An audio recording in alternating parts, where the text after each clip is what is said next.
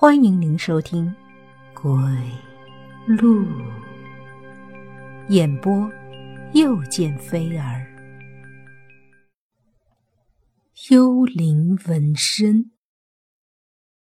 桑桃在警察局待了三天，这三天里，按照警察的思路，他想起了很多事情。警察向他描述了发现女孩尸体的全过程。那天夜里，女孩和母亲从公共浴室出来后，就踏上了回家的路。据女孩的母亲说，女孩离开浴室后就总是念叨着被痒。她母亲以为是刚刚洗完澡的原因。就给他把大衣披上了，结果他仍然是被痒不止。经过一家药店时，母亲让女孩站在路边等，她独自去药店为女孩买止痒的药物。母亲买完药出来时，发现女儿不见了，她找遍了整条街都没找到女儿。后来，母亲以为女儿独自回家了，就没有再找下去。回到家后，他才发现女儿根本就没有回来。就在这天夜里十二点，距离女孩家四条街以外的一个小区里，一个半夜回家的男人突然听到一阵女孩撕心裂肺的喊叫声。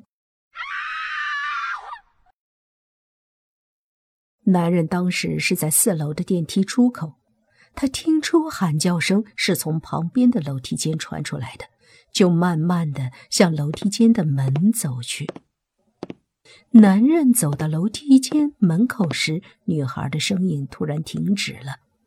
他打开门，走进了楼梯间。忽然，他听到一阵急促的喘息声，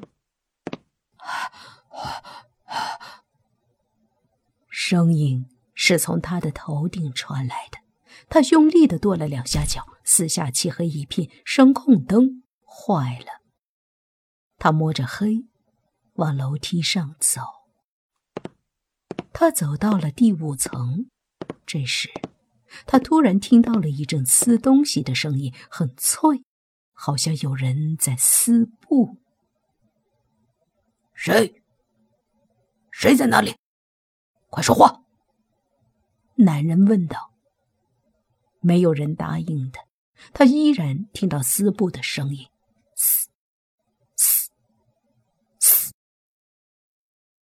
他走上楼，这时声控灯亮了，他看到一个穿红夹克的女人正低着头坐在楼梯里抽烟，她的脸埋在头发里，双手环抱膝头。烟头上的青烟袅袅弥漫在楼梯间，显得暧昧而朦胧。男人走上前去问他：“刚才是你在撕布吗？”女人低着头不理他，烟仍然悬在半空中。男人依然看不清女人的脸。过了一会儿，女人突然背对男人站了起来，吓得男人后退了两步。身子触到冰冷的墙，女人夹着烟推开楼梯间的门，慢吞吞的走了出去。男人觉得没意思，想返回，却又有点不舍，就继续往楼上走。男人走到六楼，声控灯又坏了，黑乎乎的。他走了几步。突然感觉眼前好像有个白花花的东西，他哗然一支火柴，借着微弱的火光慢慢向前移动。他先是看到几块破碎的白色布条，接着看到有一汪水正从楼梯上往下流。他继续往前走，看到一个空的矿泉水瓶子，再往前，他就看到了一个白花花的人体。他吓得差点从楼梯上掉下去。他看到了一个女孩上身赤裸的趴在地上，身边的衣服被撕得乱七八糟。女孩侧脸躺在地上，双眼圆睁，张大了嘴巴，嘴唇流出几点血。她的后背上布满了划痕，在划痕的中间有一个红色的女人头像纹身。警察叙述发现女孩的过程后，把注意力集中到了桑桃背上的纹身上。在警察的帮助下，关于纹身的那段回忆慢慢的又浮现出来。大三那年，不知从什么地方刮来了一股纹身风潮，无数男生女生把刺纹身当做了一种时尚，盲目的追捧和效仿。特别是女生，总是以身上拥有一处美丽而神秘的纹身而自豪。那些动物、植物以及看不懂的图腾标志，总能给人带来无限的遐想。后来，甚至流传起一个传说：纹身是护身符，它可以保护女孩不受侵犯，保护女孩找到真爱。在这种潮流的驱使下，桑桃走进了校园后面的一家纹身店。他清楚的记得那是个午后。他推开店门时，一缕阳光也随他溜进室内。阴暗的小店寂静而神秘，略带着清冷的感觉。他走进店里，没有人招呼他。他喊了一句：“有人吗？”没有人答应他，他向前移动几步，听到里面的房间里传出短促的呼吸声。他大着胆子走了进去，来到里面房间的门口，轻轻地掀开门上的布。突然，他看到一个男人正在吃力地在一个女孩的背上刺纹身。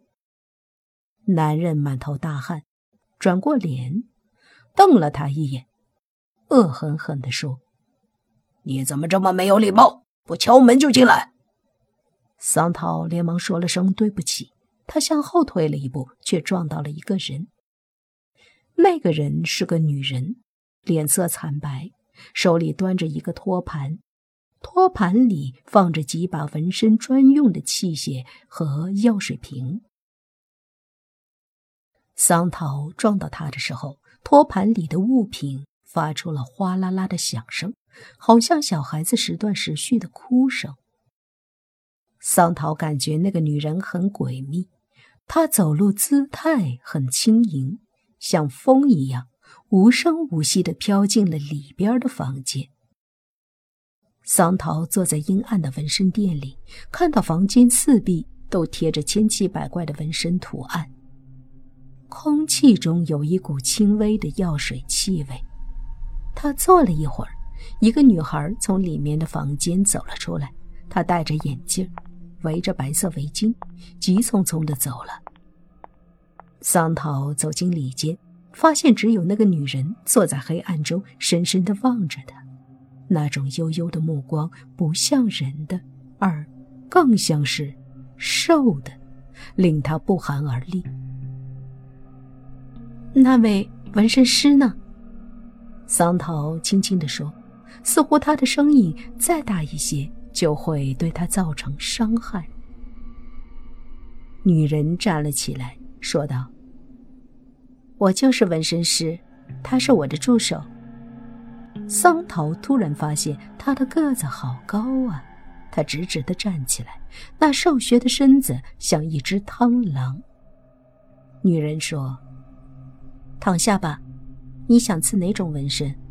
我们这里有很多独特的图案供你选择。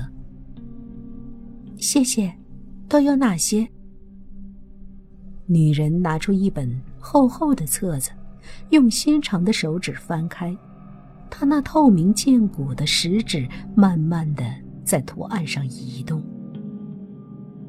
这种条纹图案代表智慧，这种流线的黑格代表死亡，这种花枝状的圆体代表生命。